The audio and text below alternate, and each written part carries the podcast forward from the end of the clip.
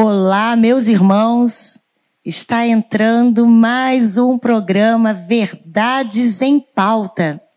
E hoje nós vamos tratar de um assunto muito importante. E o tema é violência doméstica. E eu quero começar te fazendo uma pergunta. Você sabe identificar o que é a violência doméstica? Quais são os tipos de agressão que a mulher sofre?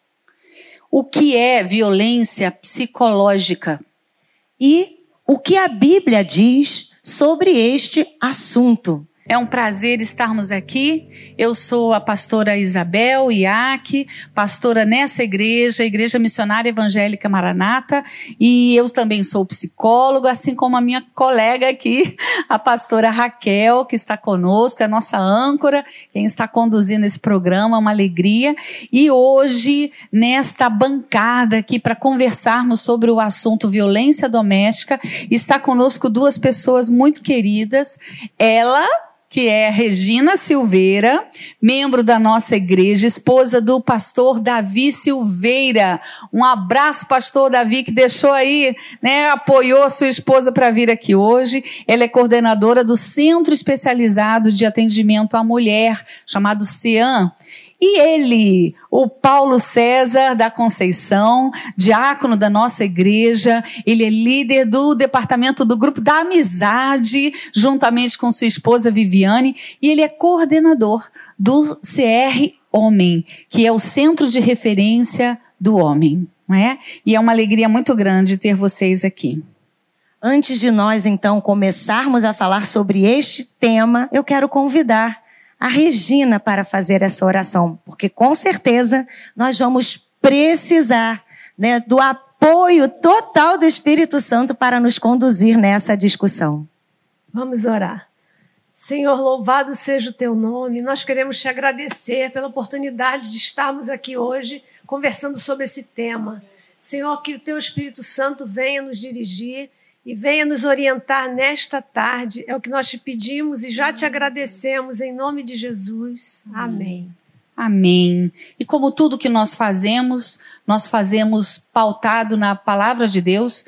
Eu quero ler um texto da Bíblia para você que está em Colossenses capítulo 3, versículo 19.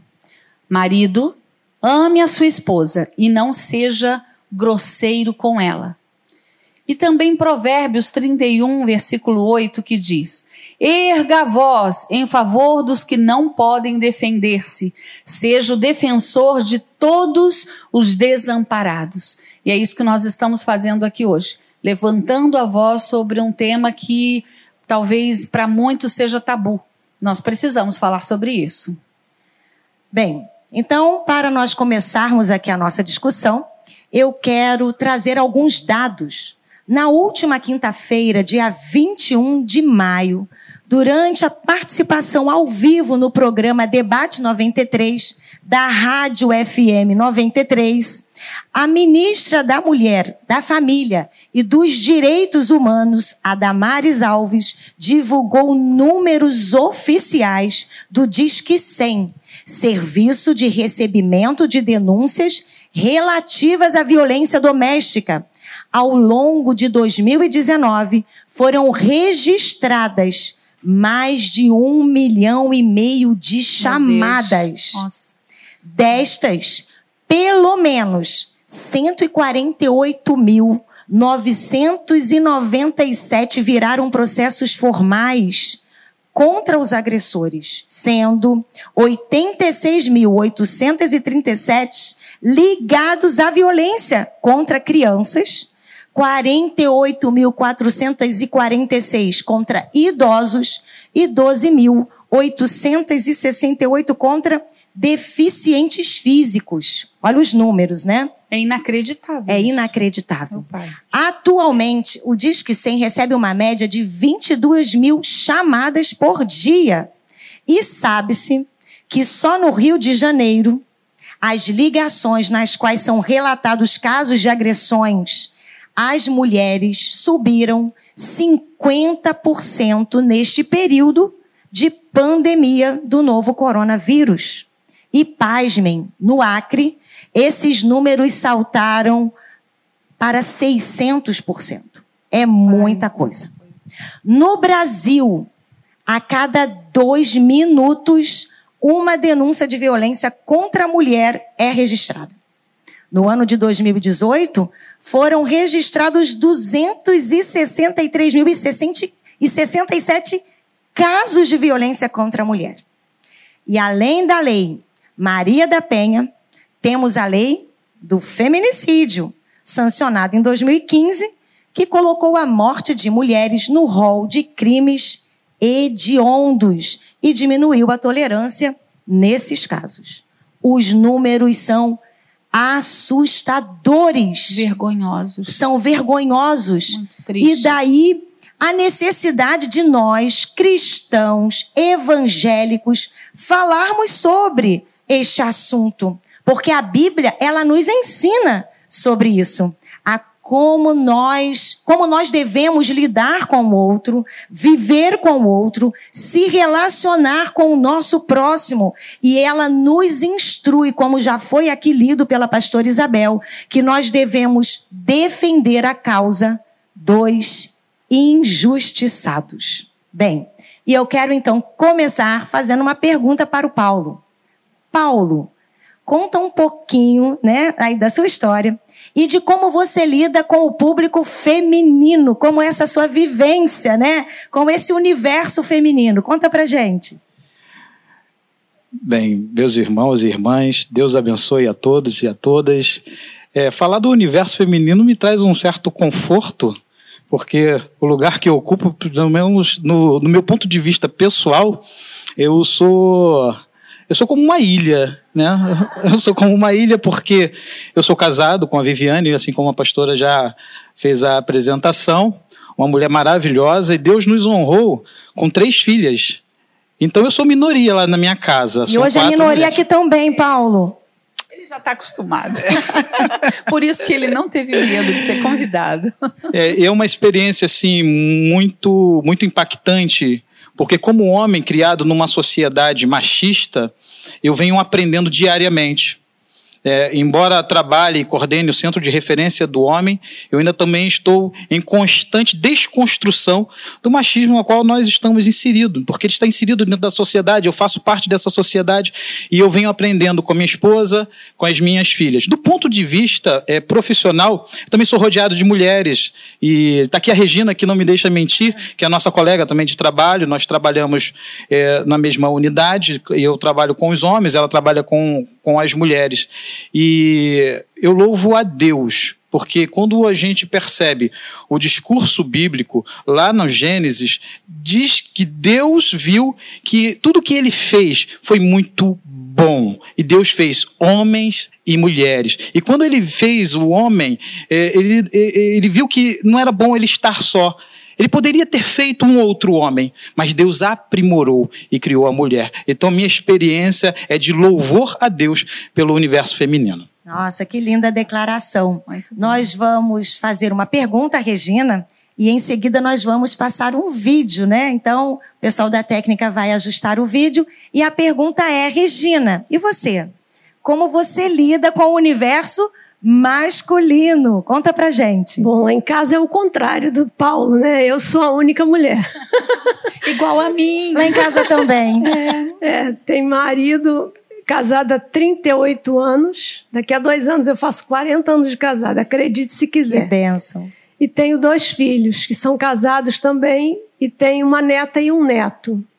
Então são muitos homens. Verdade. são muitos homens. E assim, eu digo que eu, eu, eu, me sinto privilegiada porque os homens da minha casa não são machistas. São homens. É... Desculpa.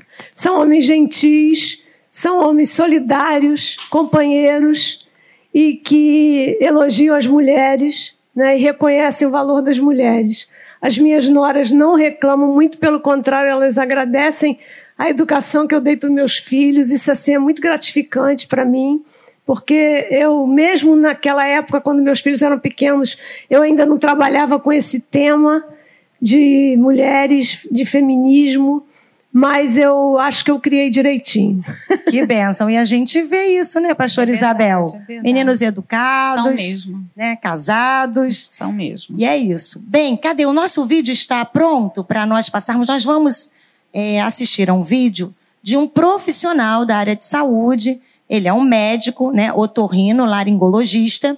E como um médico que atua, né, nessa área de face, Sim, ele é cirurgião. cirurgião, ele vai trazer um, para nós um pouco dessa experiência, porque ele já recebeu mulheres né, em condições de violência né, praticadas pelos seus cônjuges. Meus amigos, meus irmãos, esse assunto violência doméstica ou violência de um homem a uma mulher me pediram para dar uma palavra porque eu durante 46 anos eu atendi emergências em um hospital público e eu vi muitas mulheres agredidas, muitos narizes fraturados por homens de, de modo geral pelo seu marido também vi homens agredidos por suas esposas, muito pouco, mas mulheres. Eu quero dizer que isso é fruto de uma covardia, de uma falta de equilíbrio. Uma pessoa que não pode ficar contrariada, que tem que, tem que descarregar o seu, a sua contrariedade de uma maneira agressiva em cima de uma pessoa mais frágil, profundamente covarde. Isso é covarde. Mas o que, que se pode dizer? O porquê que justifica isso? Primeiro, uma falta de equilíbrio. E por quê? Porque as pessoas não têm um, um- um parâmetro, um Deus, um, um Senhor a quem elas se, se propõem a servir, a obedecer, ainda que ah, o seu, o seu, a sua índole lhe mande para um determinado lugar, mas elas não fazem por respeito, por obediência, por submissão ao nosso Deus. Então, o que é que eu posso dizer? Como médico, eu lastimo esse tipo de atitude. Como pastor, eu quero sugerir, quero desafiar as pessoas a se entregarem, a se, a se a obedecerem ao Senhor, a serem submissas aos princípios da palavra de Deus, porque com amor ninguém agride ninguém. Então é isso. É lastimável a gente perceber as agressões cada vez maiores na nossa sociedade. E não é só no Brasil, isso é uma coisa é, geral, é no mundo todo, é uma falta de, de equilíbrio das pessoas por não terem um padrão, por não seguirem um princípio bíblico, por não terem um Deus a quem eles temem e respeitam. Se você está me ouvindo, busque o Senhor, Deus vai fazer você ser um homem ou uma mulher equilibrados. Que Deus o abençoe. Olha, o pastor Paulo, eu me lembro dele contando uma experiência, um testemunho na igreja, e ele disse que uma vez ele recebeu uma mulher com o nariz quebrado no consultório e, e ele, ela estava assim muito assustada e ele perguntava, né? Perguntou se estava doendo e ela, ele falou assim, deve estar doendo muito, né, minha filha? E ela disse assim, está doendo mais dentro de mim, porque foi meu marido que quebrou meu nariz com um soco. Então, é, e eu sei que ele tem muitas experiências de pessoas que chegaram ali, mulheres que chegaram com o tímpano é, rompido, perfurado, nariz quebrado, e ele teve que fazer muitas cirurgias reparadoras. E, e quão difícil é isso? Eu lembro que ele chegava dizendo: Hoje eu estou arrasado por causa disso que vi. É muito triste. É, então nós já ouvimos sobre números, nós ouvimos aí o depoimento né, do pastor Paulo César Brito, que é um médico, e eu quero começar então fazendo uma pergunta para a Regina. Regina, quais são os tipos de agressão que as mulheres sofrem?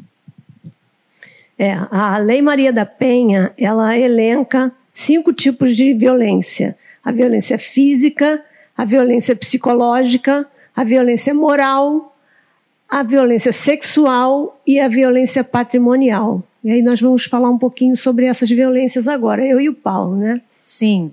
É, então, vamos começar falando sobre a violência física. né? É, a violência física é agressão ao corpo. É soco, pontapé, chute, é, murro. Os homens gostam muito de, de dar murros na mulher, né? Porque não, não marca muito. Tem É, isso também. Tem isso também. Empurrar, apertar o Empurrar, braço. apertar, chutar, a boca. queimar, cortar. Sim. Tudo isso é violência física. Então, Sim. violência contra o corpo, não é isso? Isso. E Paulo, sobre a violência psicológica, o que você poderia dizer? Eu percebo, pastora Raquel, que a, o avanço né, da, da legislação, né, no caso a Lei Maria da Penha, ela vai desmistificar algumas questões que estão impregnadas na sociedade.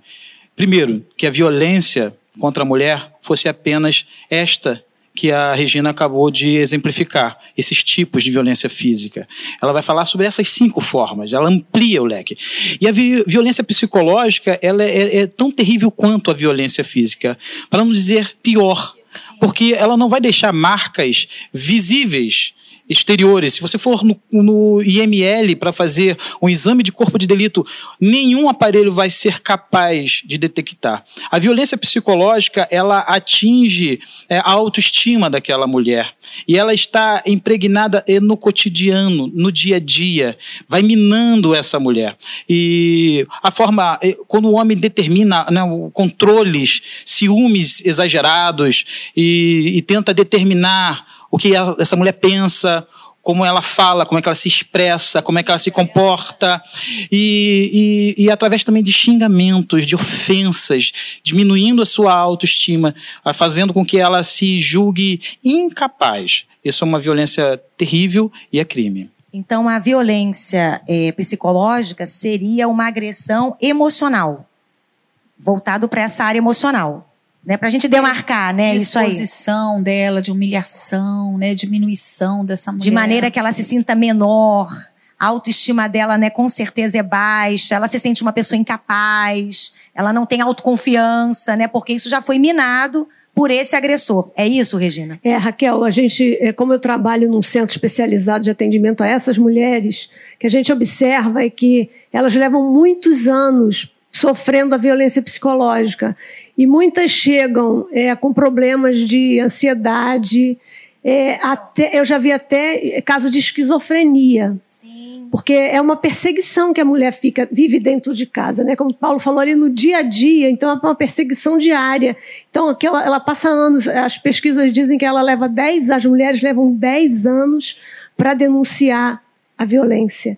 Então, elas ficam doentes. Quer dizer, o dano é, psicológico, ele é maior ou mais grave do que o dano físico em- na maioria dos casos. Será Eu- que a gente pode dizer isso? Sim, eu acho que sim. Acho que eu arriscaria dizer isso. Porém, os homens têm muita dificuldade também de eh, se perceber como um- um- um- uma pessoa que comete esse tipo de violência. E lá no Centro de Referência do Homem, para a gente tentar assim, explicar para esses homens eh, e fazer com que eles tenham esse- essa compreensão, eu uso o exemplo da ameaça. A ameaça é uma violência psicológica. Ah, mas eu falei aquilo, eu estava muito nervoso e chateado, eu estava fora de mim naquele momento, e eu falei só da boca para fora. Né? Mas você falou que iria matá-la. E os números aí dizem que os homens estão matando as mulheres. Então você imagina como que essa mulher fica. Então vou te exemplificar. Imagina você vivendo numa cidade violenta. Não o Rio de Janeiro, que não acontece aqui no Não, Rio de Rio de Janeiro. Janeiro não, é não tranquilo. acontece. Então, imagina você estar ali naquela rua, tem um homem que, digamos, ele é um matador. E todos os dias você passa por ele e, e não acontece nada, porque ele te identifica como alguém daquela, daquele território. Tá tranquilo para você. Mas tem um determinado dia em que as coisas não estão muito favoráveis. Aquele cara está muito chateado com alguma coisa, ele pega a arma dele e aponta para você e fala para você: se você passar por aqui novamente, eu vou te matar. Eu quero lhe perguntar: você passaria novamente naquele lugar? De forma Nunca alguma. mais. Então, os homens me respondem isso. Aí eu falo: olha, então você entendeu como é que funciona a ameaça para uma mulher.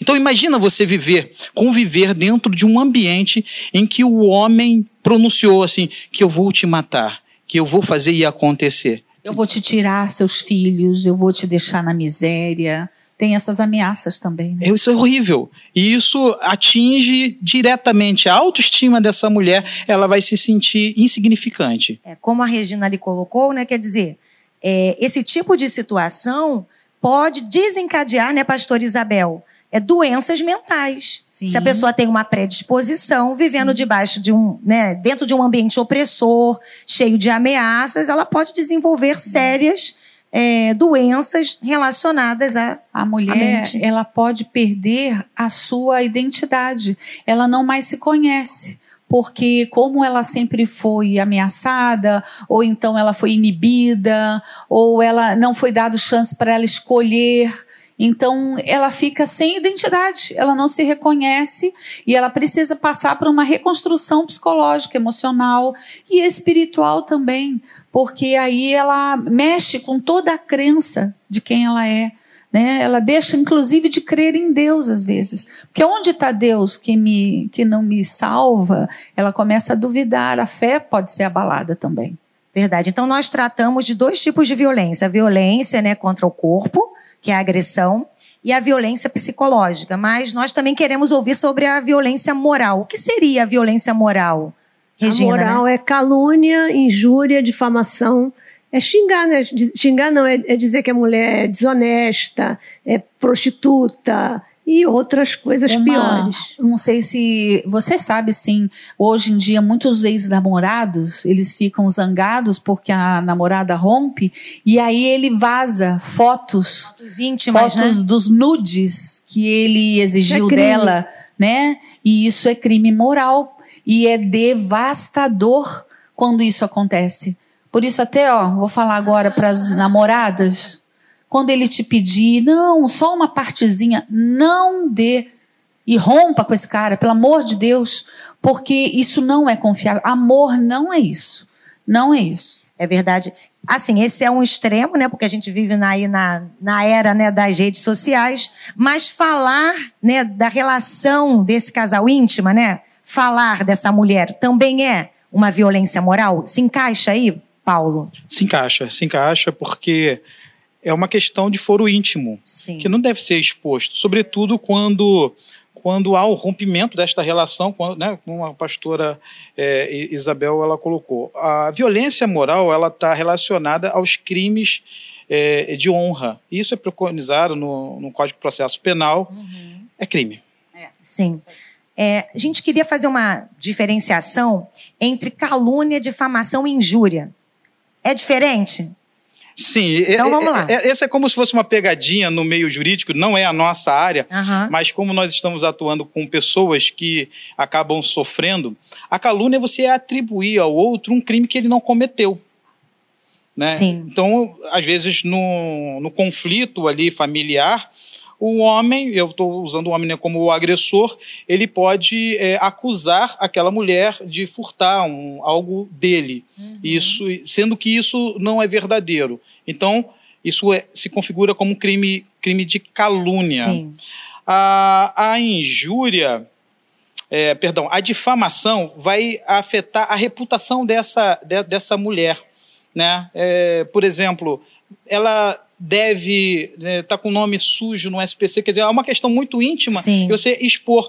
E, pastora, mesmo que isso seja verdade. É crime. É crime essa exposição. Certo. Porque você está tá, tá invadindo né, a questão de foro, de foro, de foro íntimo. A, a injúria é você ofender a integridade daquela pessoa, né, as qualificações dela. Então, são xingamentos sua isso, sua aquilo. Sim. E isso geralmente acontece, porque lá no centro de referência a gente preconiza o seguinte: a violência ela começa quando a palavra perde valor. Então, geralmente, os processos e as dinâmicas da violência doméstica elas são startadas com violência moral. Né, moral, psicológica, até chegar na questão da, da violência física. violência física. Geralmente, tá? Sim. Regina, e aí nós então queremos tratar sobre violência patrimonial. O que, que é isso? Existe violência patrimonial? Existe. É quando o homem é, se apodera de, de objetos da mulher, ou quando ele destrói os documentos dela, ou quando ele esconde os documentos para que ela não saia de casa, para que ela não resolva a vida dela. e destrói algum, algum objeto que ela gosta. Por exemplo, as fotos da família. Isso, é. Qualquer tipo de, de, de coisa que pertença a ela, que ele destrua, destrói móveis, né? E outras coisas mais. Se apropriar, por exemplo, se, se ela apropriar trabalha. do dinheiro dela, isso. tem homens que fazem isso, né? Até nesse caso da, no caso da, dessa auxílio emergencial, a gente ficou sabendo de homens que iam para a fila junto com a mulher, a mulher tirava o auxílio e ele, e ele tomava o dinheiro dela. Nossa, isso já chegou lá. É, já aconteceu. Nós estamos vivendo a violência doméstica em meio à pandemia, pandemia, e tem aumentado. E olha, a gente pensa que é só a física, mas a patrimonial. Pastora, eu diria que nós estamos vivendo uma pandemia, pandemia? dentro da pandemia. Sim. Porque antes do novo coronavírus, já existia já essa pandemia, questão. Né, já, já. É e a gente, tá esses números aí não nos deixam mentir. Sim. É, e aí, então, para a gente fechar, né, o que a lei Maria da Penha preconiza, tem a violência sexual. E como se daria essa violência, Paulo? Bem, na nossa cultura, pastora, é, nós nos referimos às nossas esposas como nossa mulher.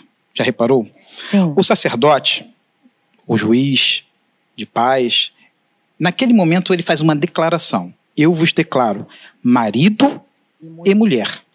Eu me interrogo, um questionamento pessoal. Eu Sim. vou respeitar o seu posicionamento, o seu pensamento. Mas aquela mulher já não era mulher antes do casamento? Sim. Por que ela precisa de uma autoridade para declarar é, e a gente costuma ver, né, né, ah, minha mulher, minha mulher. Essa ideia vai passando uma ideia de propriedade. Sim. Eu trago aqui no meu bolso minha caneta. Sim. Eu vou colocar no bolso porque eu quero colocar. Mas agora eu quero usar a minha caneta. E eu uso na hora que eu quero. Sim. Bem, a questão é, da libido, e assim é muito exagerada aqui na nossa cultura latina, então nós homens estamos assim sempre com a, com a libido à flor da pele, e achamos que o nosso relacionamento sexual com a nossa esposa tem que ser no momento que a gente quer, da forma que a gente quer. Então isso é uma invasão. Então existe estupro dentro de um casamento? Sim, existe. É crime. É crime. E, ah, para além dessa, de, de, dessas violações, é, obrigar a mulher a presenciar é, coisas que deixam, causam desconforto, mal-estar, também está incutido dentro desse, desse Paulo, quesito. vamos ser diretos. Que tipo de situação? Obrigar a mulher a ver o quê?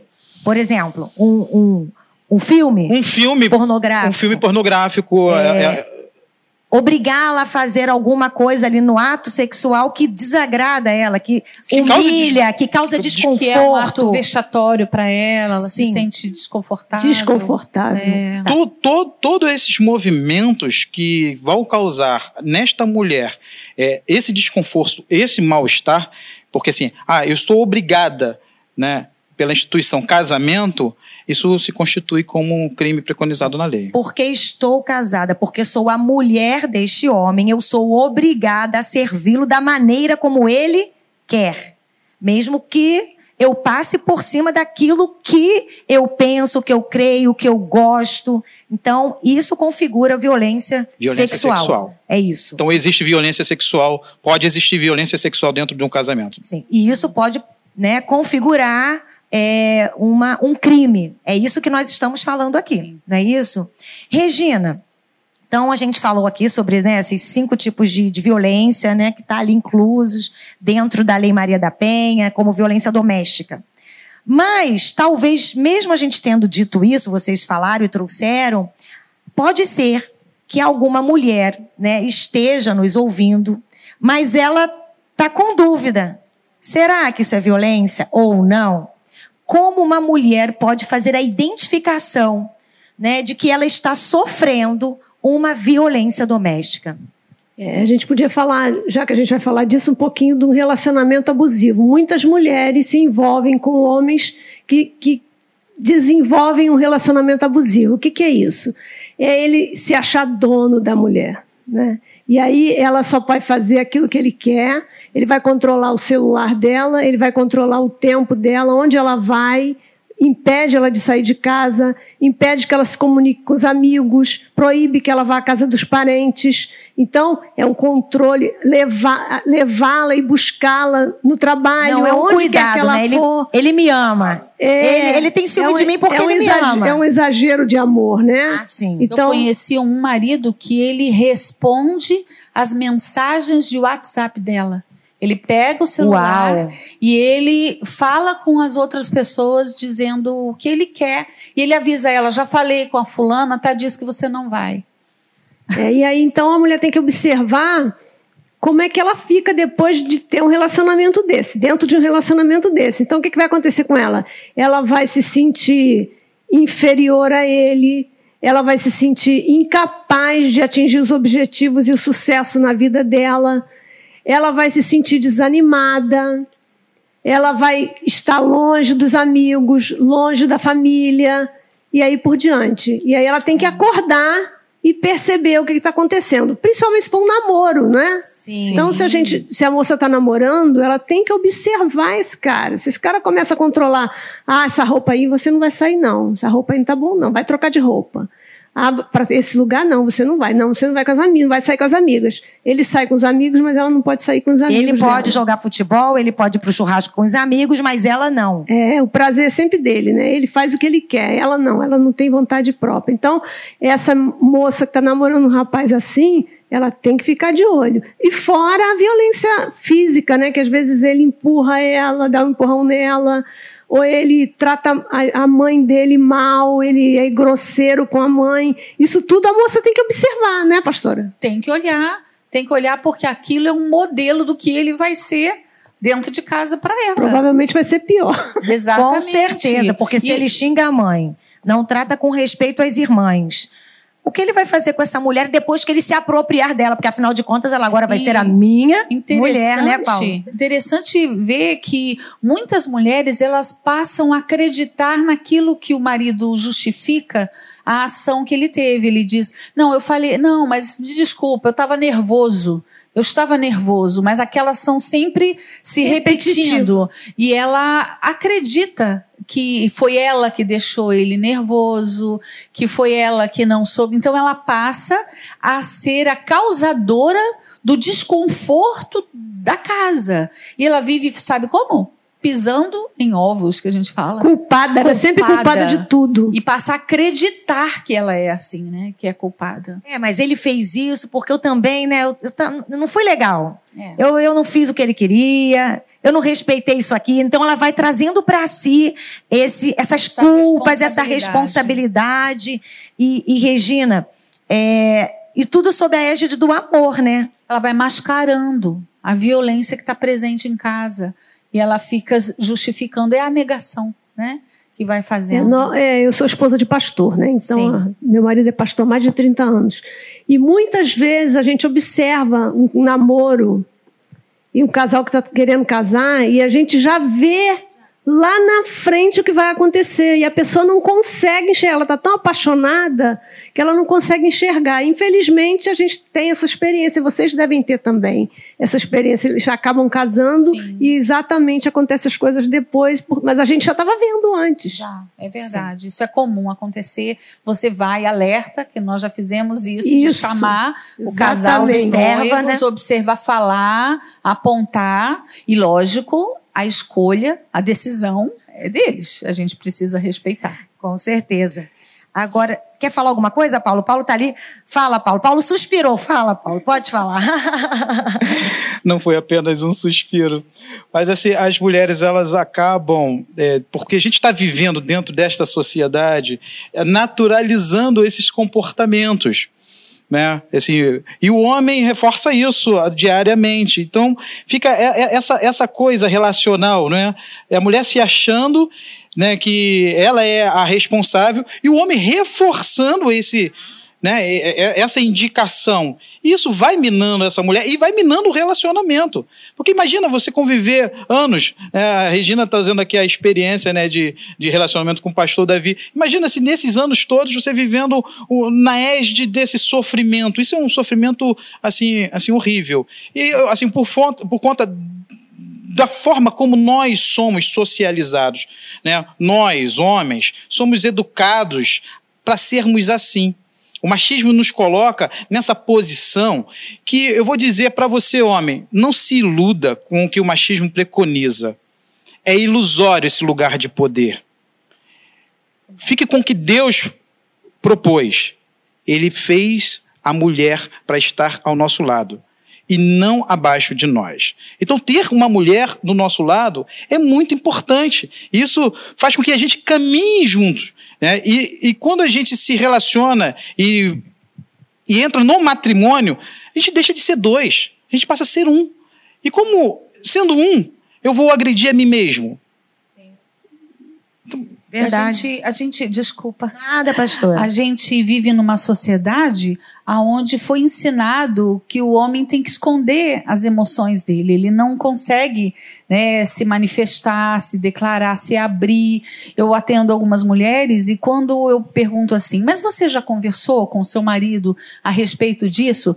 Ela diz, nem adianta. Não adianta, porque ele não fala. Eu começo a falar e ele se cala.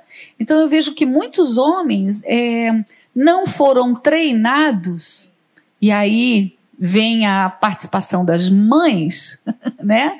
Que precisa treinar seus filhos a demonstrarem suas emoções, a conversarem. Se estão chateados, expressem que estão de uma maneira verbal, em um tom educado, mas diga. E se você não quer falar naquele momento, avise. Olha, agora eu não vou poder falar, mas daqui a pouco, porque o homem às vezes ele precisa de um tempo para acomodar as suas ideias, para depois ele colocar. Mas é importante que em algum momento ele expresse isso. Então o homem tem, tem muito a, a doar-se, a falar, a, a, a cooperar no relacionamento conjugal, se ele começar a falar, a dizer o que ele sente, os medos que ele sente. Qual o problema disso? Né? E eu acho que isso ele é, é aprendido em qualquer idade.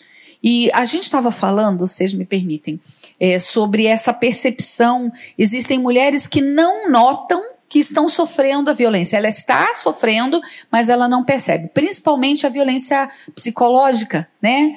Porque ele, o marido, ele não encosta nela para agredi-la, ele traz a comida direitinho, é trabalhador, é de casa para o trabalho, do trabalho para casa. E se ele for cristão, né, do trabalho para casa, para a igreja, para casa, é assim. E então ela ela acaba engolindo isso. Eu lembro que eu atendi uma uma senhora aonde ela me relatou a maneira como ela era tratada pelo marido e ele desfazia quando ela ia argumentar algum assunto, dar uma opinião, ele dizia assim: "Você está falando disso por quê?" Você estudou isso? Você não sabe nada disso, ignorante. Cala a boca. E fazia isso na frente dos filhos. Isso foram muitos anos. E ela disse assim para mim: é, é, que ele é mais inteligente do que eu. Eu sou, eu, eu sou mais lenta. Olha como ela, ela assumiu. Ela vestiu introjetou, essa, né? introjetou essa observação dele, essa postura dele, né? Essa afirmação dele. E aí eu comecei a falar para ela: não, este homem está abusando de você, você não pode aceitar isso. Mas como eu vou fazer? Porque quando eu vou falar com ele, ele se cala. Porque quando ele se cala, ele acala também. Como que ela vai falar se ele não quer conversar? Se não tem o diálogo. Isso né? também né? é uma maneira de, de, de oprimir a mulher, porque ele não se abre. E aí eu lembro que eu dei uma dica para ela. Eu falei assim: você vai chegar em casa e vai falar para ele assim: olha bem nos olhos dele, bem séria, a ponto de eu vou apontar para o Paulo aqui, porque é o homem da turma aqui, e fale assim para ele: você não sabe o que está perdendo. Eu falei: e dá no pé, sai fora. Não fica não, não fica né? perto. E ele esbravejava: tá louca? Tá falando o quê? Não sabe? Ela fez isso por uma semana, Paulo. Ela passava por ele e dizia: você não sabe o que está perdendo. é lógico que aquele homem ficou curioso porque ele queria saber se a mulher tinha enlouquecido, e aí ele pergunta para ela: tá bom, fala, o que, que eu estou perdendo? E ela disse: você não vai gritar comigo? Você não vai ficar, você vai se abrir para conversar comigo? Vai me ouvir? Vou te ouvir. E aí ela começou: você não sabe que você está perdendo uma mulher amorosa, que poderia ser sua parceira, sua amiga, que poderia dar risada com você, mas você está perdendo isso porque você é grosso comigo, porque você me humilha. Aí ela botou tudo que ela queria para fora. E graças a Deus, ele ouviu. Ele entendeu, porque ela se deu conta do que estava vivendo e ela deu um basta. Sim, tem o ponto de basta, né? Então, Regina, vamos aqui, nós falamos sobre isso, né? As características e tudo mais. E a pessoa percebeu, está nos ouvindo, e ela falou: Nossa, eu me identifico em alguns pontos daquilo que foi dito ou que está sendo dito nesse programa. O que, que essa pessoa pode fazer? O que, que essa mulher deve fazer, Regina? Olha, a orientação que a gente dá é que ela ligue o 180. O 180, ele vai orientar essa mulher sobre os lugares mais próximos da casa dela, os centros especializados de atendimento à mulher, a DEAM mais próxima e dá toda a orientação para ela. É, se for, agora, se for um caso de da violência estar tá acontecendo naquele momento, uma agressão física, né? Naquele momento, ela deve ligar o 190. Então, o 190 é para aquela intervenção é, emergencial, é, né? inclusive, vizinho pode ligar também. Denúncia anônima. Chamar a polícia mesmo. Né? Sim. Uhum. Sim. Tá. Então, pensando nisso tudo que nós falamos, nós falamos, né, desde o início, que existe uma lei, que é a Lei Maria da Penha, né? Que traz as garantias, o direito para as mulheres. Paulo, fala aí um pouquinho sobre a Lei Maria da Penha. Lei Maria da Penha. Lei 11.340, né, de, de 2006. Então é uma lei recente, né? Esse ano vai completar 14 anos. E ainda estamos em período de adaptação. Né? A lei, as leis no nosso país elas, elas ganham números e não nomes. Né? Os nomes são para o que a população possa identificar. E a Maria da Penha é uma pessoa, uma biofarmacêutica que sofreu na década de 80 uma violência. E ela tentou, foi tentado contra ela é, dois homicídios por parte do seu esposo, do seu marido. E ele ficou impune. E essa questão é, colocou o Brasil numa posição muito delicada. Então o Brasil foi processado. E aí, correndo atrás, ele foi, foi feita uma lei que é a Lei 9.099, onde colocaram os casos de violência doméstica ali dentro daquela lei. A Lei 9.099 é uma boa lei para tratar de crimes de menor potencial ofensivo, mas não o caso de violência doméstica. Por quê? A lei, a, a Lei 9.099, ela fazia com que a mulher que denunciasse, ela que tinha que entregar a intimação para o seu algoz. Imagina, Nossa. não é no primeiro momento que as mulheres vão à delegacia. Como a, a Regina disse, né? Ela leva uns 10 anos para denunciar.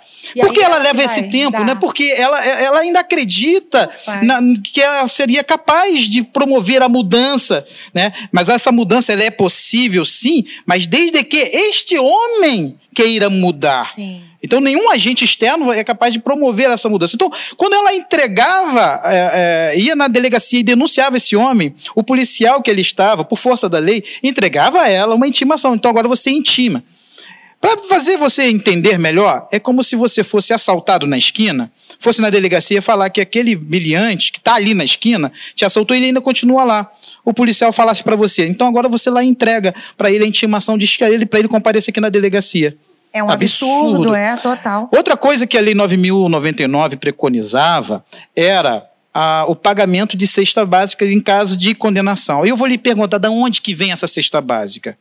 vinha de dentro da dispensa. Então a mulher era revitimizada. É. Então essa lei não servia para cuidar e amparar os casos de violência doméstica. Daí veio a Lei 11.340, a Lei Maria da Penha, que vai trazer alguns avanços. Primeiro avanço é definir o que é violência né? Desconstruindo aquela ideia que já disse anteriormente de que violência é, doméstica e familiar contra a mulher fosse apenas a violência física. Nós vimos que né, física, psicológica, moral, patrimonial e sexual também estão preconizadas ali. é, dentro da Lei Maria da Penha. Ela também ganhou uma celeridade, que são as medidas protetivas de urgência. Então, quando você denunciar, você pode solicitar na sede policial essas medidas, que a autoridade policial tem 48 horas para remeter para o juizado. E lá no juizado, o juiz tem mais 48 horas para decidir. Né? E quais são as medidas que seriam essas? Medidas para, trazer proteção para essa mulher. Primeiro, afastamento do autor do lar. Eu já tendo muitos homens que foram afastados do lar. Eles acham que perderam a propriedade. Não, o juiz não está julgando aquilo. O juiz está garantindo a integridade tá. física é. daquela mulher. E esse ato eu posso até pensar, junto com cada, cada caso, cada caso, é, é também como uma proteção para o próprio homem. Quando ele fala assim, não, quando eu estou diante dela, ela me desestabiliza. Porque é muito comum o homem culpabilizar a mulher e responsabilizar a mulher também nisso, né? É então, se você é afastado dela, Pronto. não vai ter esse problema. É, justo, você não vai, ter risco de cometer né? crimes. né? Então, o afastamento, proibição de contato. Então, mensagem de WhatsApp, ligações, sinalzinho de fumaça, nada ele fica proibido. E se ele descumprir aquela ordem judicial, ele vai ser preso. A gente tem visto até na televisão, na mídia, né, os famosos aí denunciando, as mulheres denunciando, e alguns caras que não, res, não respeitam, cadeira eles. É, eles vão... Nós temos uma cultura tínhamos né, uma cultura de que a única coisa que dava cadeia no nosso país era a, o não pagamento de pensão alimentícia. Sim, sim. Podemos acrescentar aí Lei Maria da Penha. Sim. Então, aqui, fechando aqui a lei da Maria da Penha, eu sei que tem muita coisa para falar, né? Tem, Mas a bastante. gente tem que começar a caminhar né, para fechar esse primeiro bloco. E eu quero perguntar então à Regina é, sobre o trabalho que é desenvolvido dentro do centro, né, especializado, né, assim, de atendimento à mulher. Como funciona isso? Porque nós já vimos aqui que esse tipo de violência ele é bem democrático, né? Não existe assim uma classe social específica. Só nas classes sociais mais baixas acontece. Não, isso acontece em todas as classes sociais. Tanto é que a Lei Maria da Penha nasce, né, é, através de uma mulher de um nível socioeconômico é, um pouquinho maior, não é assim? Então, Regina, o que, que é feito neste centro é, deixa, o CIAN é Centro Especializado de Atendimento à Mulher. O que eu trabalho chama-se Idacilde do Prado Lameu, que foi uma mulher que defendeu os direitos das mulheres em Caxias, das, das, das agricultoras, é, há muitos anos atrás. É, então, lá nesse centro, a gente só atende mulheres vítimas de violência doméstica. É, o, o CIAN ele serve para acolher, orientar e informar essa mulher sobre a violência doméstica. E o trabalho é feito com uma equipe multidisciplinar. Então, nós temos uma assistente social, duas assistentes sociais, duas psicólogas e uma advogada. A assistente social, ela faz primeiro uma sondagem com essa mulher para ver as necessidades dela e encaixa ela nos programas sociais do governo, como Bolsa Família, Minha Casa Minha Vida, é, leva ela, se ela precisar da, da parte cartorária, é, tirar documentos e outras coisas mais. E também procura outras necessidades, tenta descobrir outras necessidades e encaminha essa mulher para a saúde, se ela tiver alguma, algum problema de saúde, e também para a área da saúde mental. Quando ela tem, muitas têm problemas já né, de ansiedade, depressão. É. Bom, e também, em último caso, a assistente social, se essa mulher estiver correndo risco de vida. Tem mulheres que chegam lá realmente risco de morte, risco de morte. Então a, a gente oferece, a assistente social vai oferecer para essa mulher o abrigamento são abrigos sigilosos, onde essa mulher vai ficar guardada, inclusive ela pode ir com os filhos menores. Isso é o, é o caso extremo. Sim. A gente tem a, as psicólogas que fazem um trabalho muito interessante, muito importante. Eu estou cercada aqui por três psicólogos.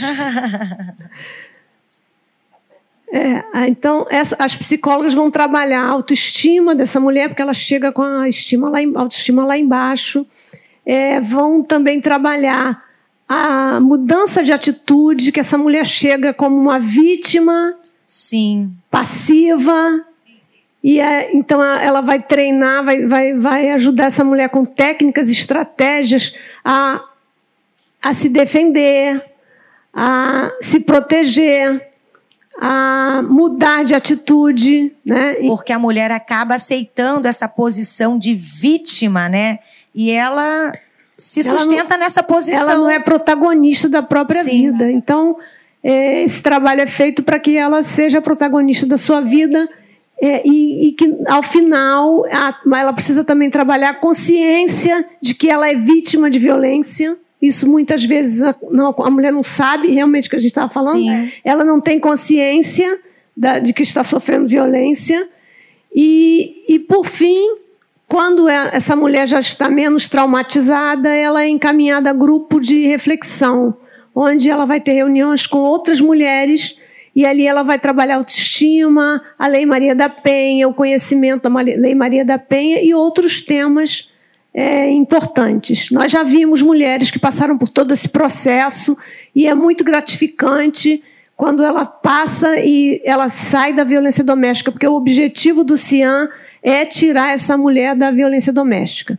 Para finalizar, a gente tem a advogada que orienta essa mulher na parte jurídica, porque normalmente uma mulher, quando toma essa posição de ir a uma DEAN para fazer uma, uma- um RO, ela não conhece nada do qual é o processo de, da justiça. Então, essa advogada vai fazer toda essa orientação. E se ela precisar de outras orientações sobre é, é, cesta básica ou, ou alimentos para os filhos, pensão alimentícia. às vezes até divórcio, às Aham. vezes ela já chega até com um divórcio já pedido, ela quer saber o encaminhamento e etc. Tá bom. Então, Paulo, para a gente fechar, assim, bem sucintamente, né? É, fala pra gente, então, como é que funciona né, o centro de referência do homem que você Sim. atua. Desafiador esse bem sucinto, porque eu tenho que me reportar antes de 2006 no núcleo de atendimento à mulher, porque é ali que nasce o trabalho com os homens. Porque havia a percepção de, ao trabalhar com a mulher, de que precisava trabalhar esse homem. Por quê? Porque, digamos, vamos atender aqui ficticiamente, é, vamos atender a Maria. Quem é o agressor de Maria? João. Passa-se o tempo, Maria ela é fortalecida, rompe com aquele relacionamento abusivo e violento e agressivo de João. Passa-se o tempo, vamos atender agora a Tereza. E ao atender Tereza, quem é o agressor de Tereza? O mesmo João. Dali houve a percepção de que é, é, tinha que se trabalhar com, essa, com esse homem. E aí começa o trabalho com os homens. A gente estava vivendo um outro momento político e econômico no nosso país, e aí Brasília encaminhou um pro- nós encaminhamos para Brasília um projeto, que aí nasceu o Centro de Referência do Homem. O Centro de Referência do Homem vai trabalhar com a responsabilização, a prevenção da violência e a promoção da saúde do homem.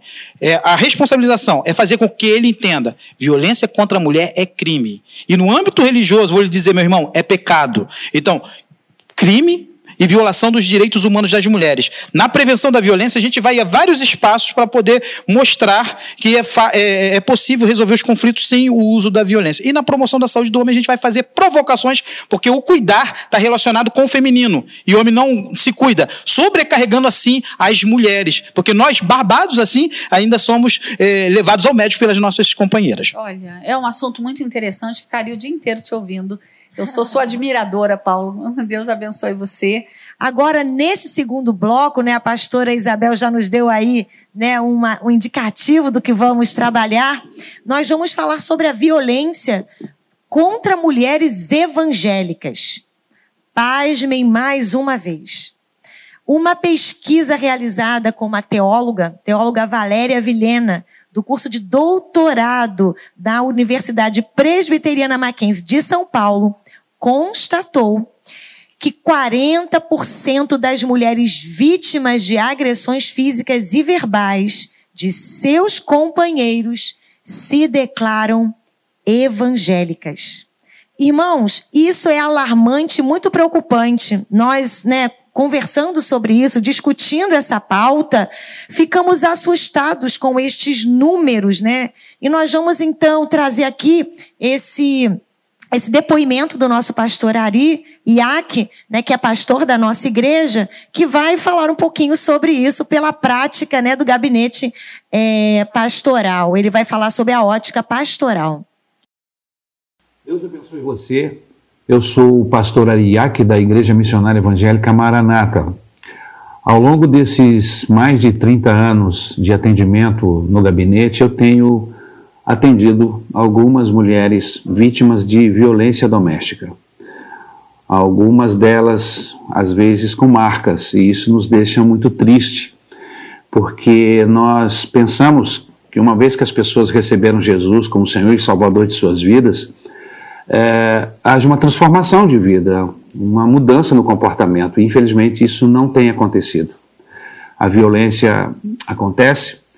Graças a Deus que na nossa igreja, pelo menos, não são muitas as que nos procuram, mas eu também não sei quantas não procuram. O fato é que existe violência, existe violência verbal, psicológica, existe a violência física e nós somos totalmente contrárias, a Bíblia é totalmente contrária a esse tipo de comportamento de parte do homem. E nós oramos por essas mulheres, as recebemos, as orientamos para que elas busquem fazer uma denúncia na polícia eh, da, da, mulher, orientamos psicologicamente, buscamos envolvê-las em projetos de oração e dar o acolhimento que elas precisam. Mas é com tristeza que a gente trata desse tipo de, de situação. Esperamos e oramos para que isso não aconteça mais no nome do Senhor Jesus.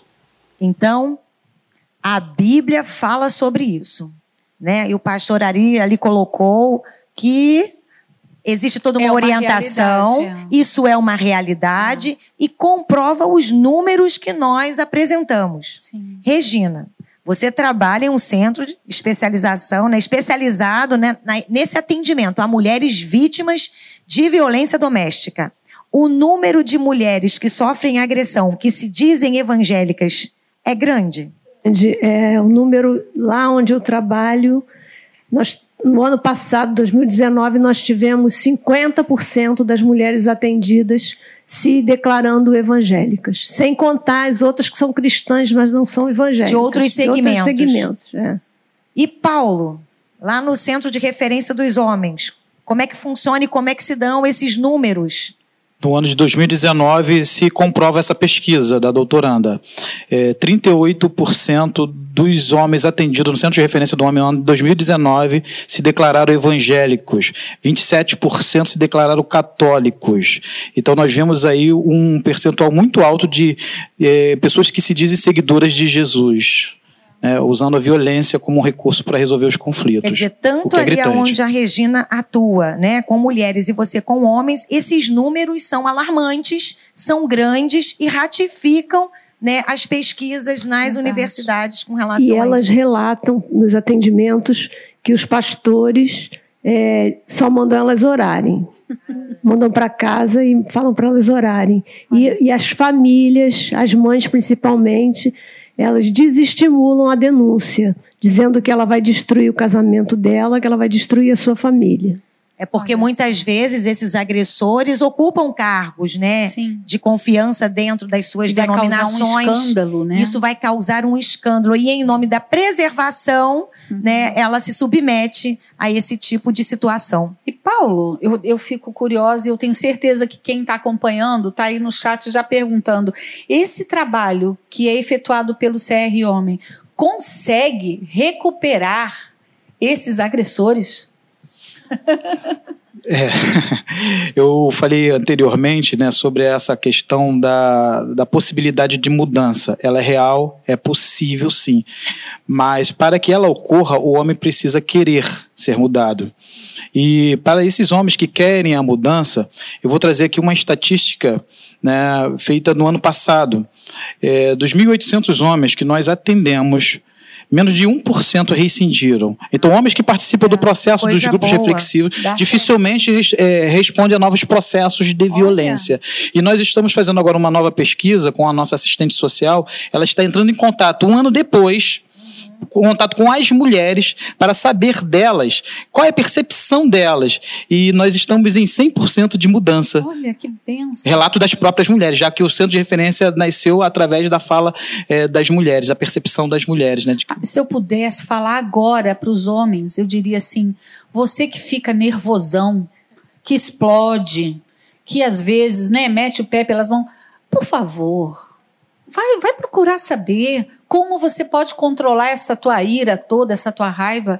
Não se torne, não entre para essa estatística como um agressor da sua esposa ou dos seus filhos.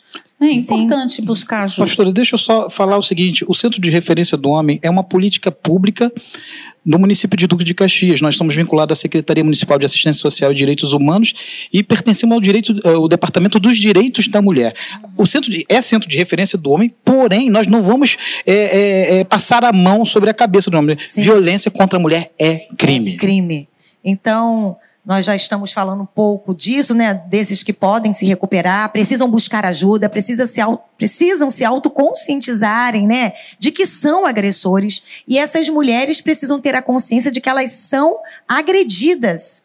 Bem, nós estamos falando de mulheres evangélicas. Então, pastor Isabel, qual o papel da igreja diante da violência doméstica? A gente ora por essas mulheres e manda para casa para continuar apanhando dos seus Não. maridos? Não, o papel da igreja é muito importante.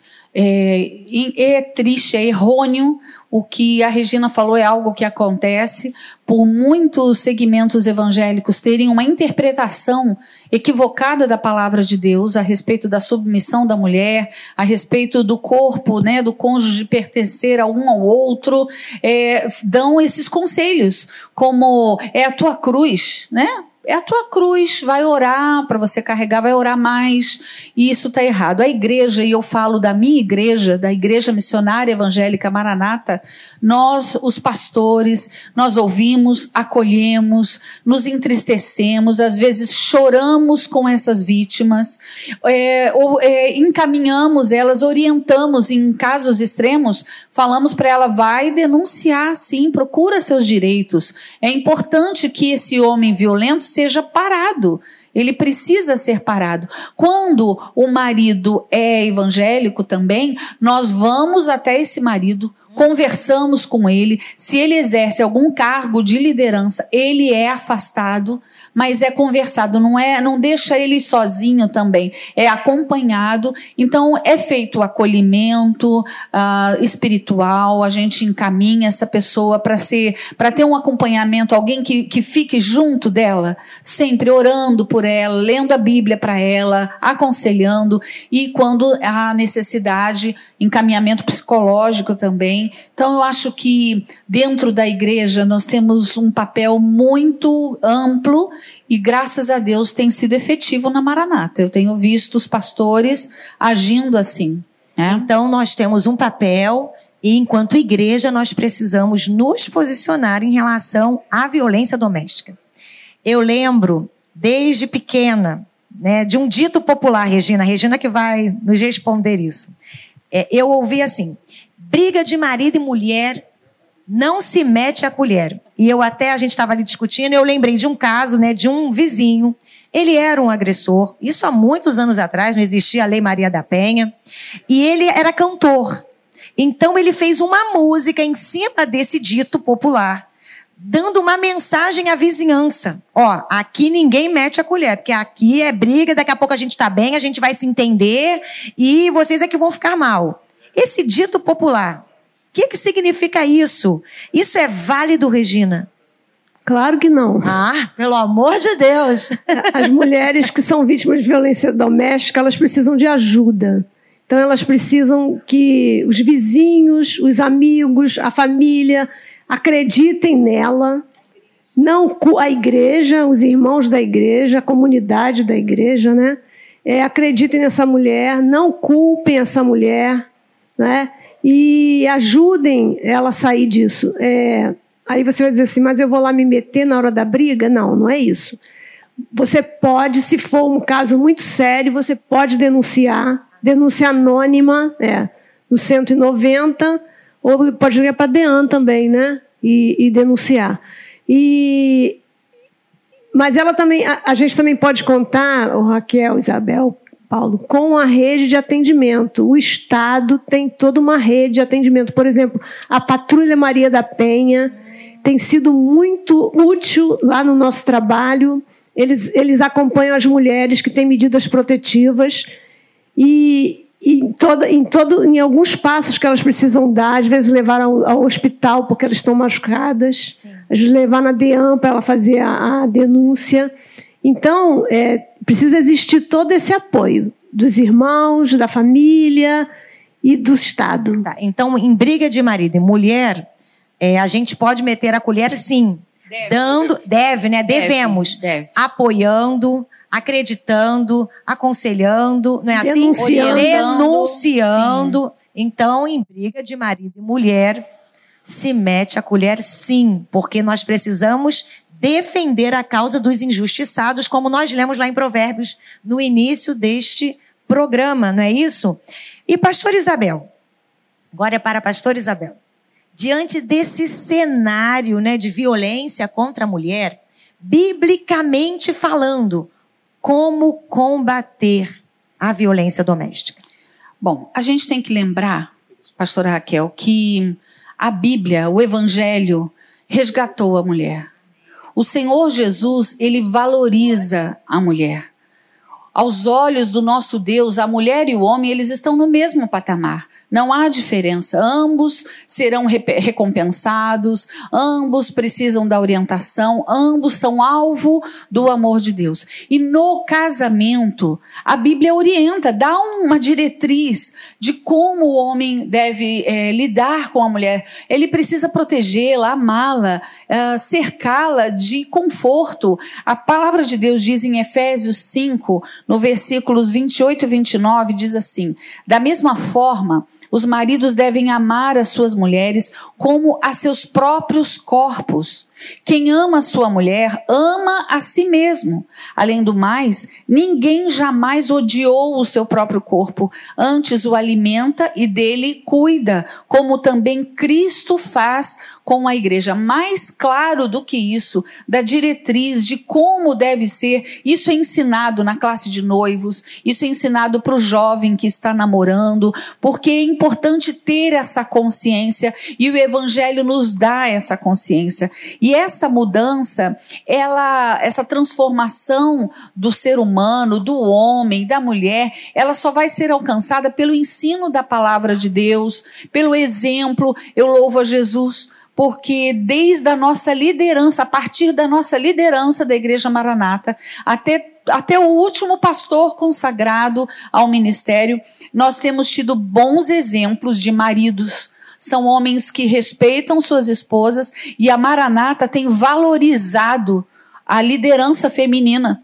Na Maranata, as mulheres ensinam, as mulheres lideram, e isso não é problema, e não há ciúmes quanto a isso, há uma abertura, e eu acredito que isso também fala, também educa como o homem deve lidar com, com a mulher. Mas é importante essa mudança da mente através do evangelho, não é? Tem aquele texto de Romanos 12, 2 que eu amo não vos conformeis com este mundo, não tome a forma, não pratique o que esse mundo pratica. Antes, transformai-vos pela renovação da vossa mente, ou seja, mudar o jeito de pensar. E o Evangelho faz isso com o ser humano, mudando o comportamento. Tem um, um outro versículo que eu amo, que é, que, que aliás são vários, que está em 1 Coríntios 13, 4 a 7, que diz: o amor. Como que é o amor? O amor, ele não, não é violento, ele não é para agredir, para humilhar, é, para roubar, para defraudar. O amor é paciente, o amor é bondoso,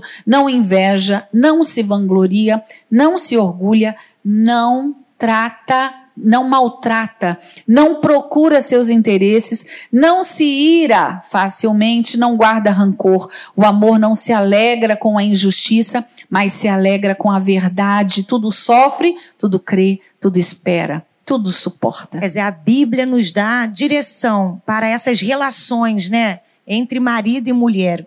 No versículo 25 de Efésios 5, né, o apóstolo Paulo diz assim: que nós devemos nos sujeitarmos uns aos outros em amor. Quem é essa, esse outro? É sua esposa. É o seu marido, é o seu filho, né? é com quem você se relaciona. Então eu pego esse versículo, transporto ele para dentro da igreja, então eu trato bem as esposas dos amigos, né? O pastor e a minha esposa. E a sua esposa, o que, é que você está fazendo? Né? Então, sujeitando-os uns aos outros em amor. E, pastor Isabel, a gente já está né, caminhando aqui para o fim, mas nós precisamos fazer essa pergunta. Bem, essa esposa que é agredida constantemente né, pelo seu marido, sendo ele crente ou não crente, não havendo adultério, ela pode pedir o divórcio? Hum, pastor hum. Isabel. O casamento é uma instituição divina. Foi Deus que criou. Ele planejou que o casamento fosse indissolúvel, que não não acabasse, que nós ficássemos juntos até que a morte separasse. Porém, o pecado entrou no mundo e trouxe corrupção aos corações. E a, Bíblia abre o precedente para o divórcio na questão do adultério, né? Que, tá, que, que fala sobre isso, na questão do abandono também.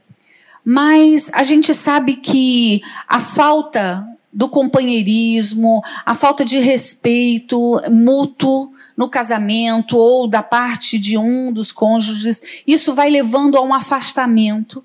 E como né, os dados foram falados aqui por dois profissionais que trabalham nessa área, e eu fiquei impressionada quando a Regina disse que a mulher agredida às vezes leva 10 anos para denunciar e ela já sofreu tantas mágoas, tantas dificuldades. Esse não é o plano bíblico do Senhor. O plano bíblico de Deus está lá em Colossenses 3,19 e nós lemos até no início: marido, ame a sua esposa e não seja grosseiro com ela. O Senhor nos alertando, mostrando ao homem que ele precisa segurar a sua masculinidade aí, o seu, seu ímpeto, o seu temperamento, mas sim ser delicado com a sua esposa, ser gentil com ela.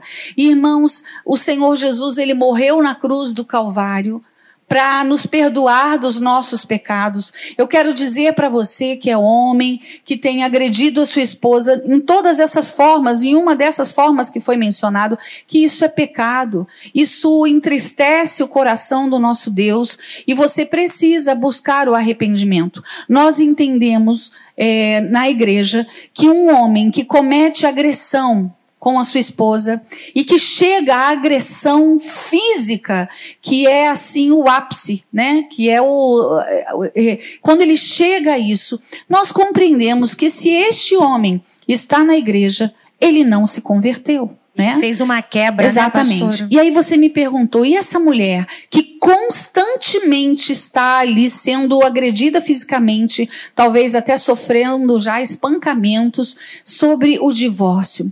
Na igreja Maranata, nenhum pastor vai induzir ou decidir por você, mulher, que você se divorcie. Nós, não, nós somos pelo casamento, nós somos pela reconstrução, nós somos pela transformação. Porém, essa é uma decisão sua, porque, como eu falei, a, a, a agressão ela é uma forma de traição. Porque, afinal de contas, foi um homem que prometeu, que fez votos de cuidar, de fidelidade, de amor, de amparo, de proteção. Então, aí já houve uma traição, houve um abandono. Esse casamento já terminou. Então, na Maranata, como a gente age? Se esta mulher tomar a decisão de divorciar-se, você não será mal vista, nem sofrerá preconceito. Nós vamos acolher você, nós vamos apoiar você, vamos pastorear você, porque o Senhor Jesus, ele não aprova, ele é contra a injustiça. Deus não aprova a injustiça. Então nós temos esse, esse preceito, essa postura. Bem, nós já estamos aqui, né? Quase terminando, mas nós não podemos terminar este programa, né? E antes de nós fazermos as considerações finais, né, com os nossos convidados, nós precisamos orar, pastora, por essas pessoas, né?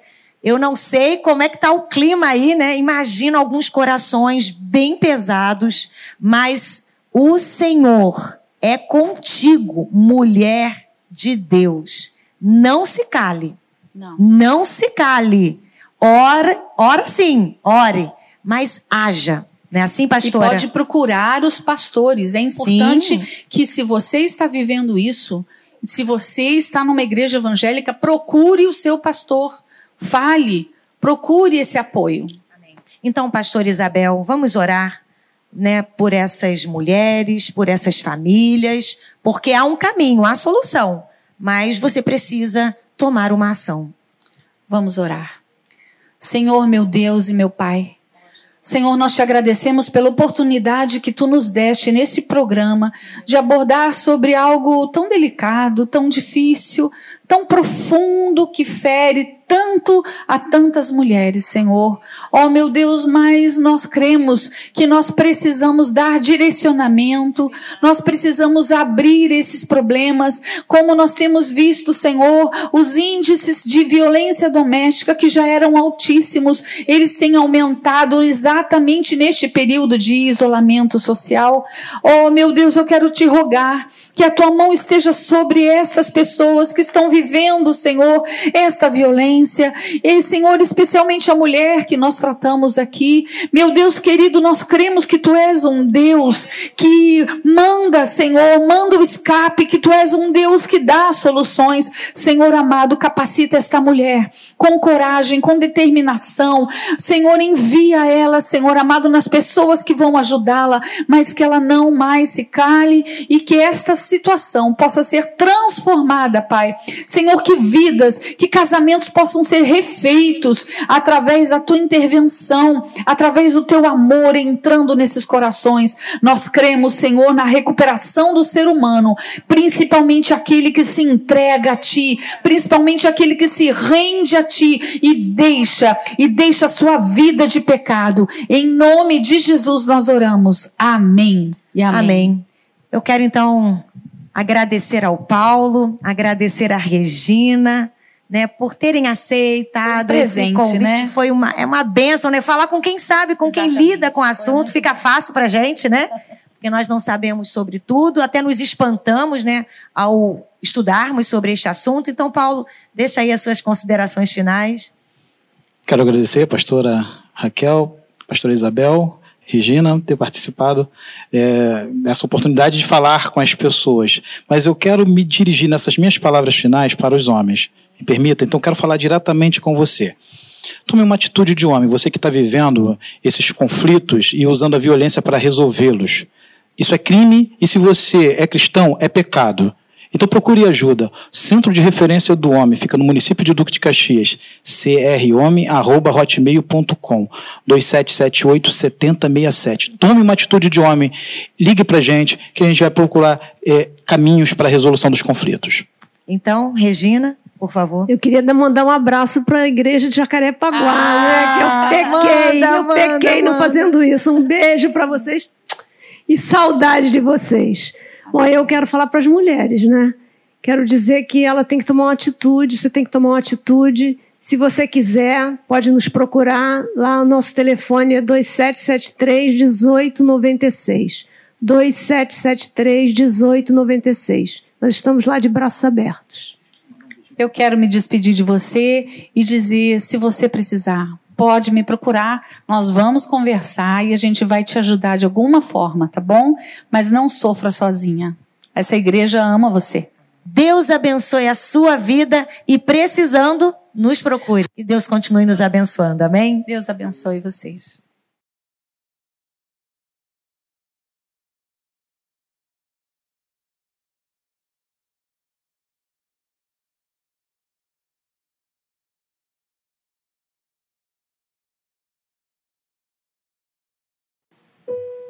A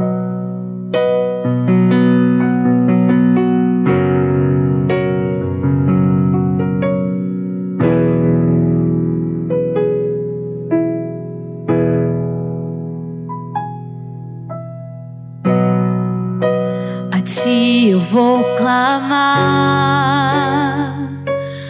pois tudo vem de ti e tudo está em ti. por ti vou caminhar. Tu és a direção, o sol a me guiar.